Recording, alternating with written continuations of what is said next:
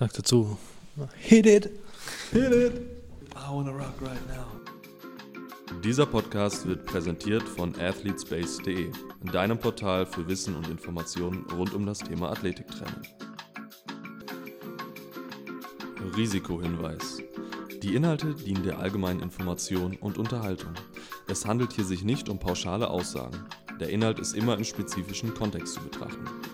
Wenn euch dieser Podcast gefällt, gebt uns bitte ein Follow auf Instagram, bedankt euch herzlich bei eurem Lieblingspaketboten für seine Arbeit und erzählt ihm von dieser Show. Viel Spaß!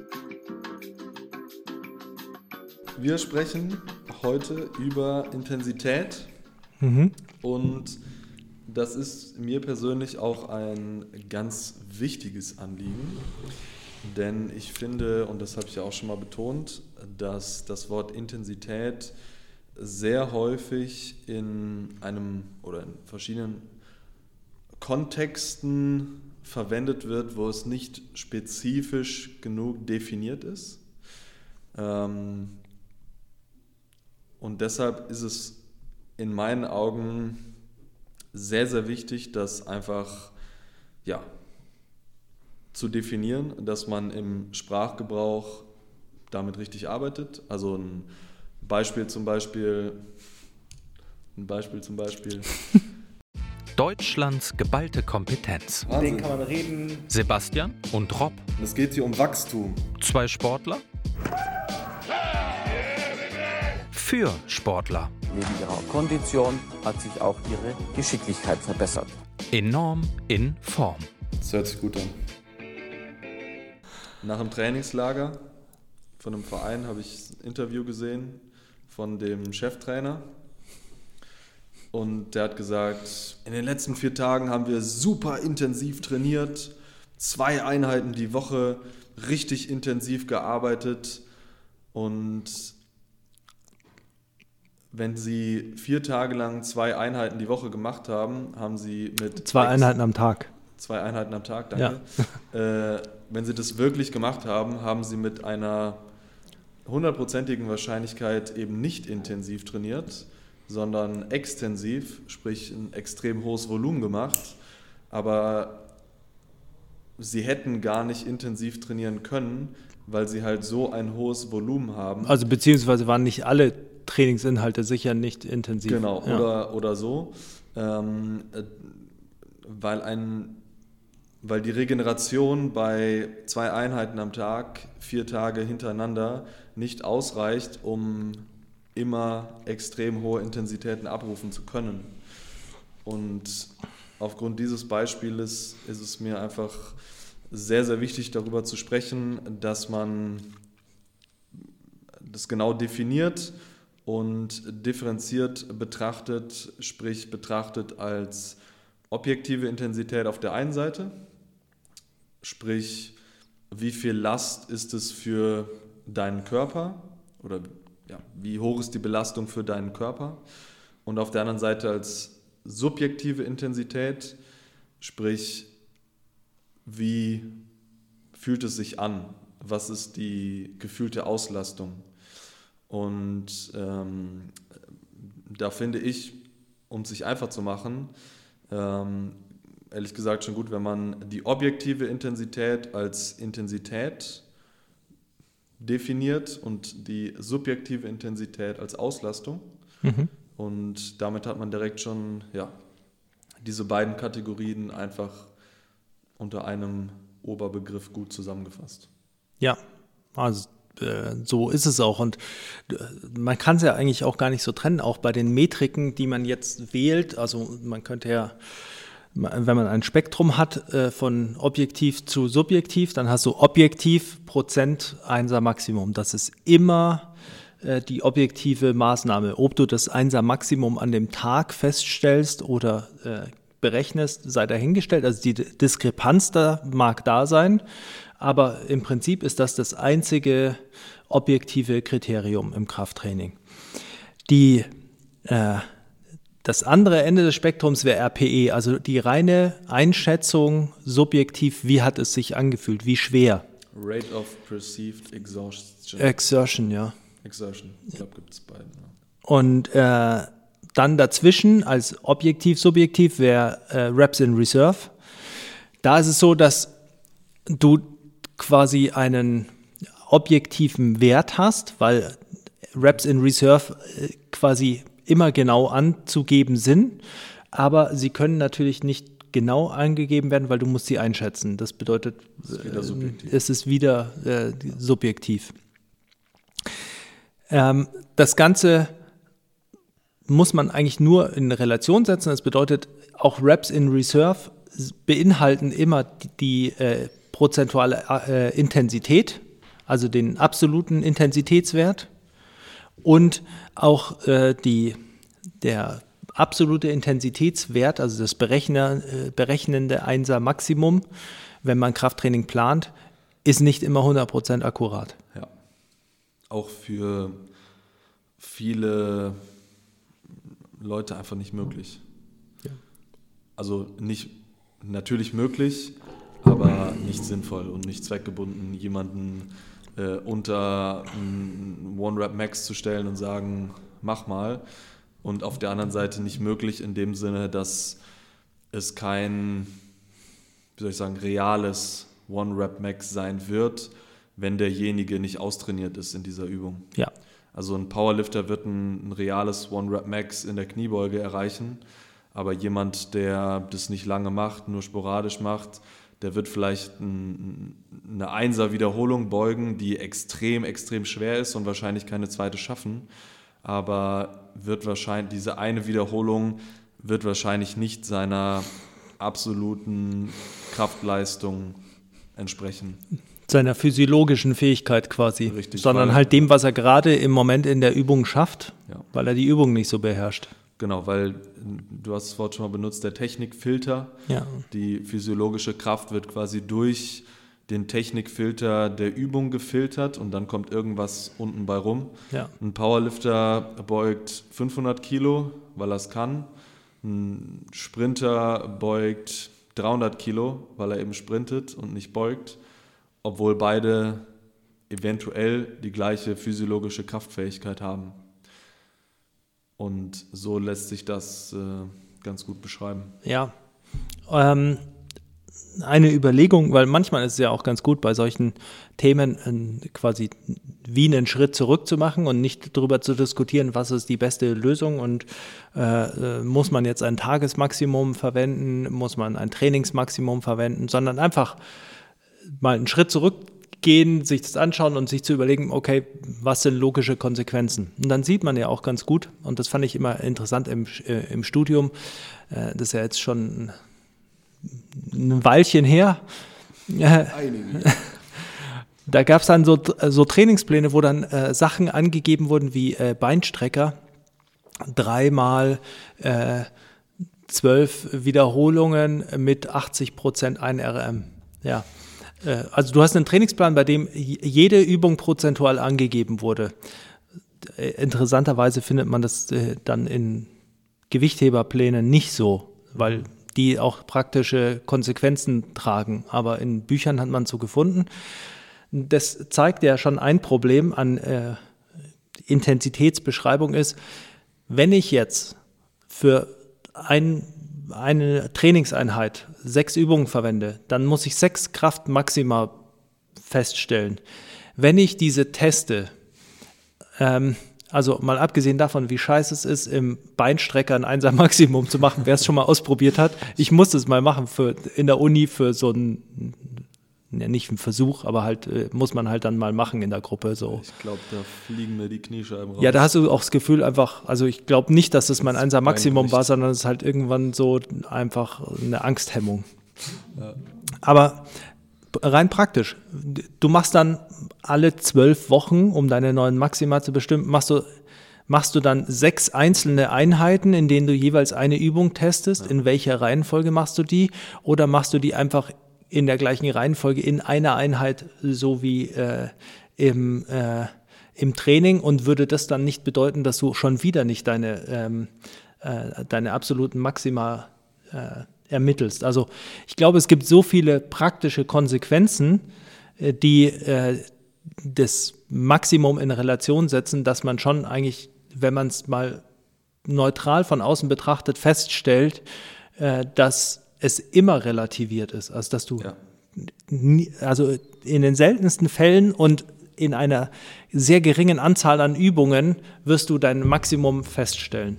Ja. Und das bedeutet bei einem Kraft-3-Kämpfer in einem Wettkampf, in dem es perfekt gelaufen ist oder in einem Trainingstest, in dem es perfekt gelaufen ist, weiß der, das ist mein Maximum. Ja. Drei Übungen. Ja. Ende. Ende. That's it. Ähm, ja, gerade in dem Beispiel, also das, das Maximum überhaupt abrufen zu können, ist ja natürlich einmal unterliegt dem Technikfilter in dem Sinne zu der Überprüfung, ist aber auch super motivational bedingt. Ähm, ist auch, also ob du als Person, ob du Balls to the Walls gehen kannst und willst, davon bedingt, deiner eigenen, also eine subjektive Einschätzung der Auslastung variiert auch brutal Ja. zwischen Personen. Ja. Für den einen fühlt sich etwas super schwierig an, was objektiv nicht schwer ist. Für den anderen ähm, ist es vielleicht aus, also ist es angepasst zwischen beiden Kriterien, aber das ist ja sehr, sehr objektiv, äh, sehr subjektiv, ähm, wie man sich persönlich auch fühlt. Und deshalb ist es natürlich, also ich finde es sehr, sehr schwierig mit RPE, RPE zu arbeiten im Krafttraining, weil kann man jetzt eine APE 7 richtig einschätzen oder eine 8, weiß ich nicht. Eine API 9 oder 10, 10 ist das Maximum, denke ich, kann man gut einschätzen. Alles, was darunter liegt, wird extrem schwierig. Ja. Und deshalb finde ich die ja, Studienlage in dem Bereich auch einfach ein bisschen schwierig. Und das sollte immer von der Realität überprüft werden und auch auf die Personengruppe, mit der man arbeitet, angepasst werden. Ja. Ähm, weil es gerade im Krafttraining einfach sehr, sehr schwierig ist, das auch nur irgendwie einzuschätzen. Denn du machst sieben Wiederholungen, relativ easy. Bei der achten Wiederholung verkackst du ein bisschen die Technik, die Hebel sind anders, auf einmal ist es tonnenschwer und die subjektive Belastung ist natürlich wesentlich höher, obwohl sie es objektiv eigentlich nicht ist. Aber da du deine Technik ein bisschen verkackt hast und die Hebel eine, eine erhöhte Kraft erfordern, wird es, ist es auf einmal wesentlich höher, als es eigentlich sein sollte. Ja. Ja, ich denke, es gibt ähm, mehrere Punkte auch noch zu betrachten, die ah, die ganze Diskussion um welche Metrik die bessere ist, wieder komplett relativieren. Äh, und also ein Punkt ist ähm, die Langfristigkeit im Training. Das bedeutet, im Krafttraining sind die Erfolge nicht so sehr gebunden an die maximale Auslastung in einer Einheit. Es geht nicht darum, in jeder Einheit irgendwie das Maximum zu erreichen, also wenn das Ziel Kraft ist, Genau. ähm, die maximale Auslastung zu erreichen, sondern konstant äh, gute Reize zu setzen, setzen, an die man sich anpasst. Und das bedeutet, dass man eben nicht immer das quasi maximale Gewicht für diese Wiederholungszahl ausnutzen muss oder dass man eben immer äh, genau das RER 2 treffen muss, für, um damit dieser Satz wirksam ist, sondern du hast einfach eine kontinuierliche Steigerung von Belastungen im Umfang oder in der Höhe, also einfach in dem Fall im Gewicht. Und das führt kontinuierlich zu einer Anpassung. Die Illusion ist, glaube ich, dass du einen schnelleren Fortschritt machst, wenn du maximaler arbeitest. Und das äh, verfolgt man sehr schön eigentlich dann mit, wie, wie Leute quasi einen guten Sprung machen durch maximalere Belastung, also dass sie quasi den Punkt vielleicht pro Trainingseinheit perfekter treffen, aber dass sie dann irgendwann einfach dafür auch den Rückschritt kassieren.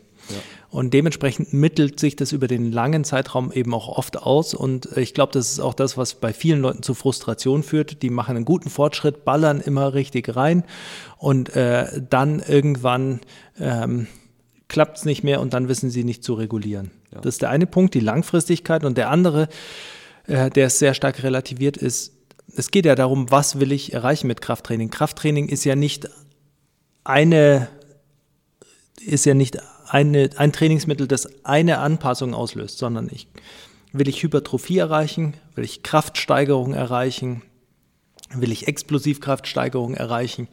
Für Explosivkraftsteigerung ist ja RPE und RIR schon mal hinfällig und Prozente sind auch nur ein Teil der Lösung, ja. weil dann hat man als Intensität ja wieder Geschwindigkeit dabei. Ja. Ähm, wenn ich die Maximalkraft steigern will, dann geht es um externe Reize in Form von Lasten oder von Kraftaufgaben, die ich setze. Dann äh, ist eine, eben eine kontinuierliche geplante Steigerung sinnvoll. Wenn ich Hypertrophie auslösen will, geht es um Ermüdung und Auslastung, dann ist es ein viel subjektiveres äh, Geschehen und deshalb sind die ganzen RPE, RER-Studien sehr stark im Hypertrophiebereich ja auch beheimatet.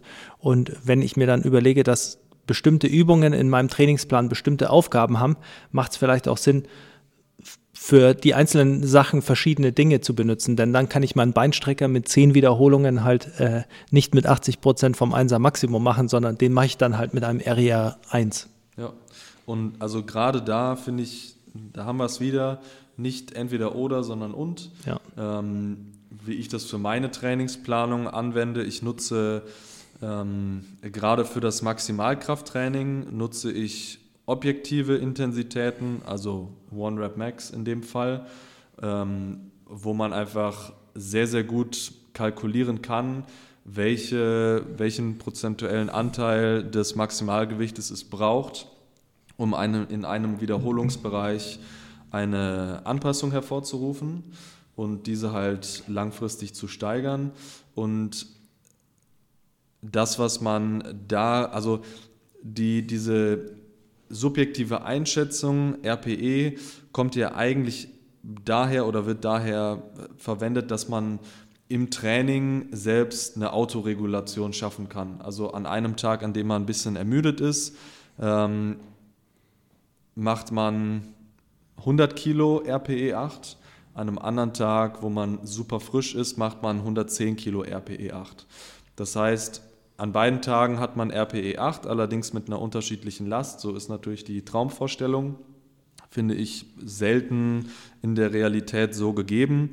Ich könnte aber auch, wenn ich für das Maximalkrafttraining One Rep Max, also prozenttechnisch Prozentangaben vorgebe, könnte ich mir einfach überlegen, okay, was ist vielleicht ein Mittelwert, also zwischen 100 und 110 Kilo in dem Beispiel, dann trage ich in den Plan ein 105 Kilo. Das heißt, mit diesen 105 Kilo plane ich im Vorhinein damit, dass es für den Athleten wahrscheinlich keine maximale Belastung ist und dass er sie an einem schlechteren Tag auch noch schafft. Genau, noch schafft, noch schafft, dass er bereit ist, ähm, das Gewicht zu bewegen. Das heißt, damit, dass ich von vornherein damit plane, eine Prozentangabe zu machen, die auch für einen schlechten Tag geeignet ist ähm, nehme ich diese Autoregulation quasi vorweg, beziehungsweise ich habe keinen Bedarf mehr dafür, weil ich es ja von vornherein mit einplane. Ja. Das, was aber, also was dir erhalten bleibt, Entschuldigung, dass dir ins Wort fall, das, was dir aber dadurch erhalten bleibt, ist die deine Progression, die du planst. Das bedeutet, genau. du gibst dem Athleten auch eine Perspektive und einen, einen Weg. Und er, äh, wenn man das als eine Linie betrachtet, dann wird er in seiner Leistung oder Auslastung um diese Linie pendeln über den Trainingsverlauf. Genau. Aber das ist quasi in sich ja auch ein regulierender Prozess. Ja, und es geht ja immer um die, ja, um die, um die Langfristigkeit. Eine lineare Steigerung ist vielleicht bis zu einem gewissen Punkt möglich aber irgendwann einfach nicht mehr. Ähm, da muss man natürlich anpassen. Ähm, und genau so, also deshalb finde ich Prozentangaben für das Maximalkrafttraining einfach überlegen. Ähm, was das Muskelaufbautraining, also Hypertrophietraining angeht, finde ich subjektive, also basierend auf RPE oder RIR-Angaben ähm, besser, weil wie du schon sagst, da geht es um Auslastung. Da geht es darum, eine, eine Ermüdung zu schaffen. Da geht es darum, bis zum Muskelversagen zu ballern, ähm, um dementsprechend den Reiz zu setzen, um die Muskulatur aufzubauen. Das ist denke ich, also wenn man jetzt mal die Sportart Bodybuilding anschaut, wo es ja um den reinen Muskelaufbau geht, ähm, trainieren die Jungs und Mädels ja auch in, in, in sehr vielen Fällen an Maschinen und Geräten.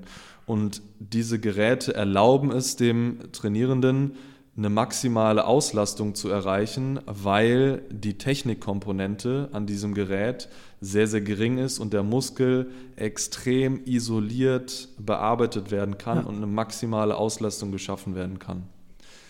Und da habe ich früher in meinen Bodybuilding-Tagen ähm, auch immer gedacht, ja, nee, Geräte sind nicht so gut, du musst auf jeden Fall mit Freihanteln und Kniebeuge und dies und das trainieren um Muskulatur aufzubauen. Heute bin ich äh, hoffentlich zum Glück ein bisschen schlauer und sehe natürlich auch den Wert der Maschine oder des Gerätetrainings, wenn es denn eben um den maximalen Muskelaufbau geht, der eine extreme Ermüdung erfordert. Ja, es ist auch ähm, was man ja auch aus dem Bodybuilding gut lernen kann und was äh, in gewisser Weise fast schon eine Schnittstelle zwischen Functional Training und Bodybuilding ist ähm, ist ja die Tatsache, Bodybuildern geht es primär nicht um das Gewicht, sondern äh, mit ein optimales Gewicht für den gezielten Reiz zu finden. Das bedeutet, äh, wenn der einen Bizeps Curl macht und der hat Bizeps Curls immer mit 15 Kilo gemacht und äh, jetzt nimmt er 12 Kilo, aber hat eine bessere Mind-Muscle-Connection, also kann es äh, gezielter auf den Muskel bringen, dann hat das einen Vorteil dann schafft er vielleicht eine noch isoliertere äh, Ermüdung. Und das ist ja auch ein Punkt, den man im Prinzip aus der Reha kennt oder ähm, auch aus dem Schwachstellentraining, ähm, dass man, also im, im Functional Training Sinne quasi, dass man versucht, einzelne Muskeln quasi, die, von denen man der Überzeugung ist auf jeden Fall, dass sie hinterherhängen in der Entwicklung und dementsprechend ein Bewegungsmuster vielleicht stören, dass man die gezielter erwischt äh, und dadurch äh, orientiert man die Last daran, wie die Auslastung dieser Muskelgruppe ist. Also das ist im Prinzip eine Mischung aus Hypertrophiereiz und äh, koordinativen Ansteuerungstraining. Ja.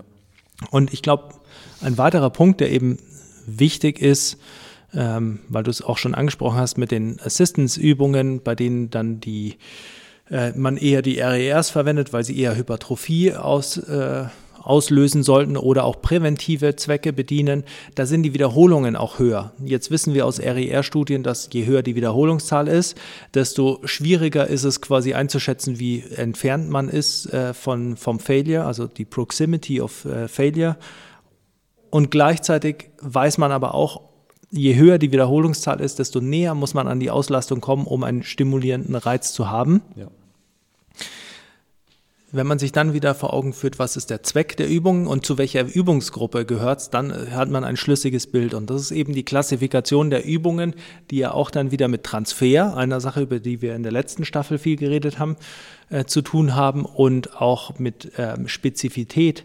Und wenn man die einordnet, jetzt nach äh, Bondrachuk in diese Competitive, äh, Competitive Exercises, Special Developmental Exercises, SPE, also Spe äh, Spe äh, Specific Preparatory Exercises und dann General Exercises, das wäre quasi von Competitive nach General von spezifisch nach generell äh, angeordnet, dann nimmt die Anzahl der Wiederholungen, die man quasi macht oder der Umfang im Training, nimmt zu nach unten. Das bedeutet, die Wiederholungen nehmen zu.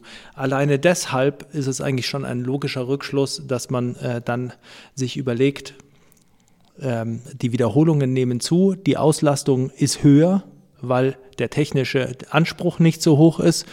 Dann äh, kann ich, weil ich näher an der Auslastungsgrenze bin, wieder auf RERs zurückgreifen. Während bei Übungen, die einen rehabilitativen Zweck haben, ähm, die Wiederholungen zwar hoch sind, aber die Auslastung nicht. Dementsprechend macht es wenig Sinn, da zu sagen, ja, äh, deine, äh, keine Ahnung, fällt mir nichts ein, aber äh, deine Reha-Übung XY machst du mit 15 Wiederholungen mit RER 2. Ja.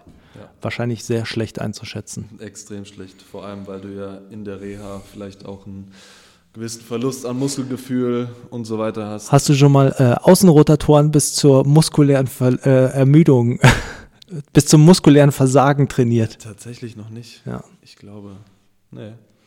Mache ich heute mal. Erzähl mir, wie es war. Ja, ein, ich bestimme heute mein 1er Maximum Außenrotation Außenrotation. in Adduktion. Ich binde mir meinen Oberarm, damit es standardisiert ist, binde ich mir Ja. meinen Oberarm auch fest am Körper und dann Ich kann dich auch so rundherum mit Panzertape quasi einwickeln, dass du wirklich maximal fixiert bist. Ich lasse es dann aber auch dran. ja. Kann man mal gucken, wie du mit dem Auto nach Hause kommst. ähm, so, jetzt haben wir über Maximalkraft und Muskelaufbau slash Hypertrophie-Training gesprochen. Ich denke, ähm, wir können uns darauf einigen, dass eine ähm, Angabe der objektiven Intensität in Prozentangabe für das Maximalkrafttraining von Vorteil ist, dass man einberechnet ähm, in diesem Prozentwert, wie ein schlechter Tag aussehen könnte. Ähm, und dass eine, eine subjektive Angabe im APE oder RER-Bereich für das Muskelaufbautraining sinnvoll ist, weil es eben über die Auslastung Ja. geht. Ja.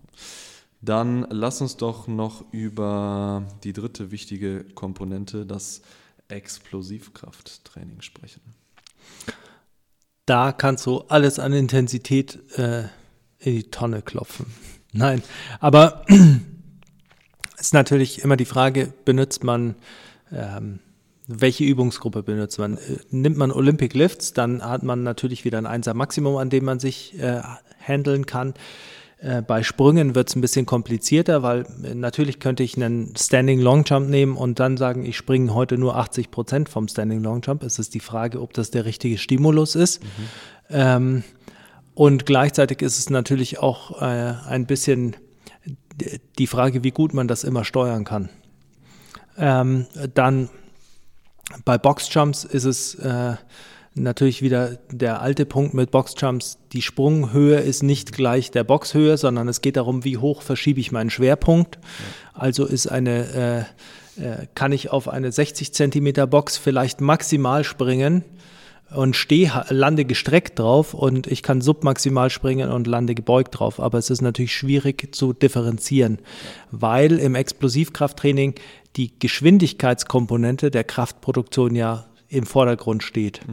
Und äh, dementsprechend kann ich bei äh, explosiven Sprüngen und solchen Sachen äh, nur bei Sachen wie Drop Jumps oder Hürdensprüngen die Fallhöhe bestimmen, die die Intensität mit vorgibt, weil die Intensität dann natürlich über die Beschleunigung des eigenen Körpergewichts zum Boden durch die Good Old äh, Gravity, ähm, Good old Gravity, Mean Old äh, Miss Gravity, glaube ich, gibt es im Buch, Ja. Buch, oder? sehr offen underrated und misunderstood. Genau. Und äh, die ist die Intensität in dem Fall. Und äh, das kann man natürlich äh, bestimmen und ähm, dafür macht man ja auch Drop-Jump-Tests, weil natürlich kann ich auch von einer äh, 1-Meter-Box runterspringen und dann irgendwie wieder hoch, aber äh, wahrscheinlich ist das nicht die optimale Bodenkontaktzeit, die ich dann erreichen will. Wahrscheinlich nicht. Ne? Ja, Hantelgeschwindigkeit gäbe es halt äh, für Explosivkrafttraining als objektiven Marker, Ja. wobei das natürlich auch schwierig ist. Ist natürlich auch schwierig. Ähm, was an der Hantelgeschwindigkeit, was ich sehr gut finde, ist, es gibt dir ein, oder gibt dem Trainierenden ein Feedback, ein objektives, quantifiziertes Feedback zu der Leistung oder der Ausführung. Ähm, Im Explosivkrafttraining geht es ja darum, mit maximaler Intention und Motivation das Gewicht, die Last, den eigenen Körper, Medizinball, Hantel, was auch immer, ähm, zu bewegen. Ja.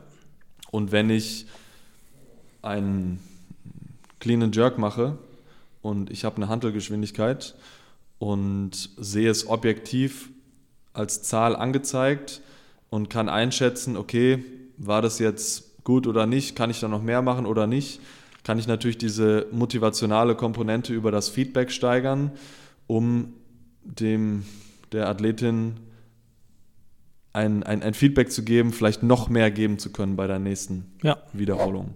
Und dafür finde ich es persönlich überragend.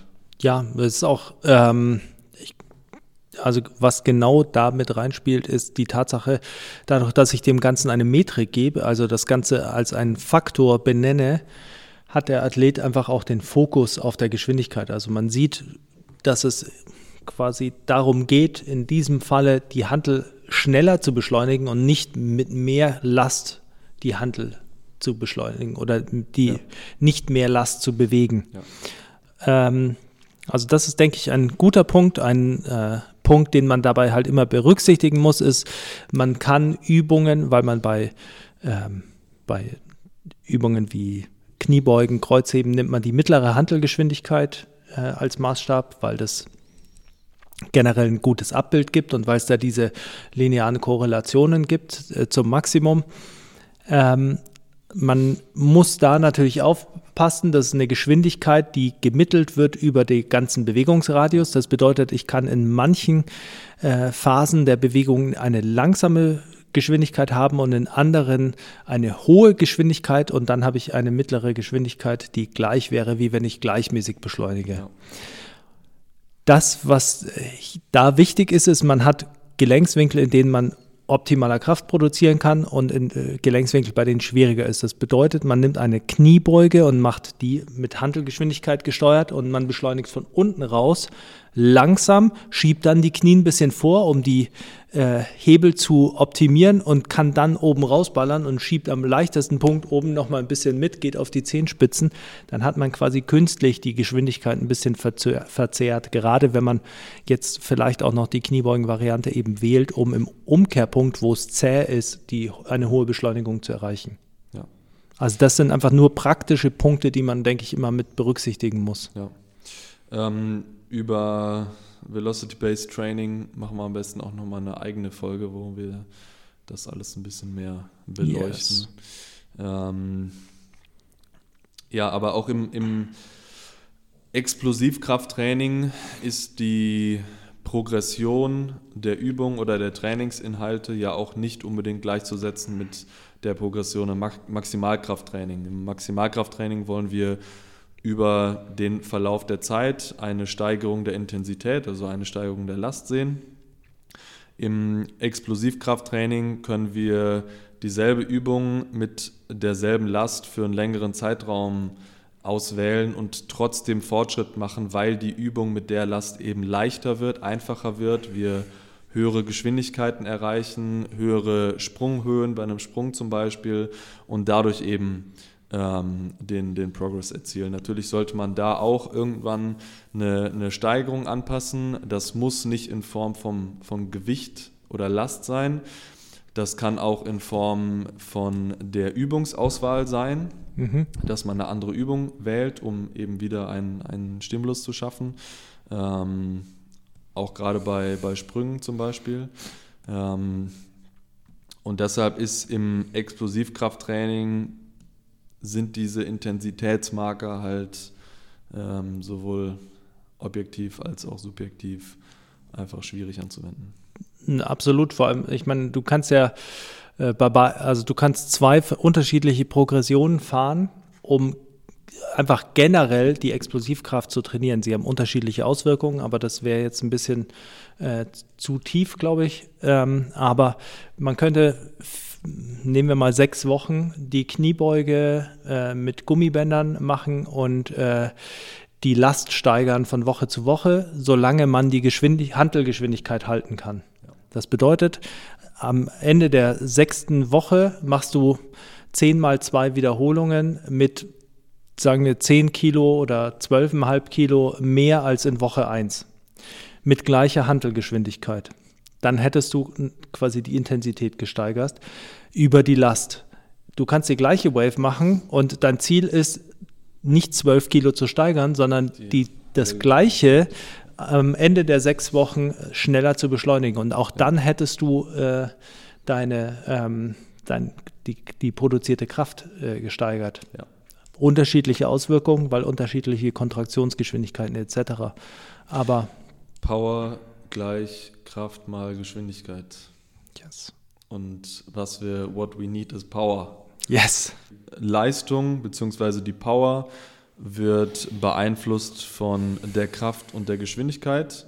Und um die Power zu erhöhen, können wir entweder die Kraft erhöhen oder eben die Geschwindigkeit oder eben beides.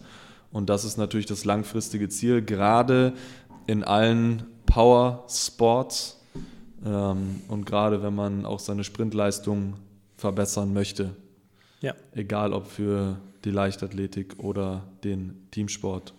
Und vielleicht in dem Bereich kürzer Exkurs, ähm, da die Zeiträume begrenzt sind, in denen Kraft übertragen werden kann, im Sprint oder im Sprung, macht es natürlich keinen Sinn, bis zur Unendlichkeit die Maximalkraft zu steigern, weil irgendwann der Zeitraum einfach zu kurz ist, um die Maximalkraft abrufen zu können, ähm, sondern da ist es einfach wichtig, dass man die Power steigert, also die Kraft, die in einem kurzen Zeitraum auch entwickelt werden kann.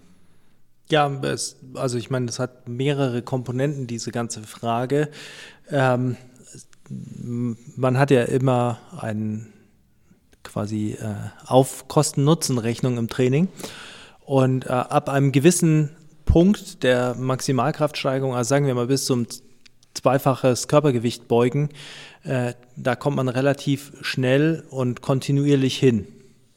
Und äh, danach muss man mehr Aufwand betreiben, um die Maximalkraft weiter zu steigern. Und dieser Mehraufwand bedeutet natürlich auch weniger Zeit, die man für anderes hat und weniger äh, regenerative Reserven oder Anpassungsreserven, die man für anderes hat. Und da ist halt immer die Frage, lohnt sich das? Das bedeutet nicht, dass man vielleicht die Maximalkraft einfach nicht weiter steigern sollte, sondern man macht es, aber sie rückt sehr stark aus dem Fokus. Und es ist halt dann, die steigert man dann eben nicht im Fokus und dementsprechend sehr viel langsamer, weil sie einfach nicht so wichtig ist.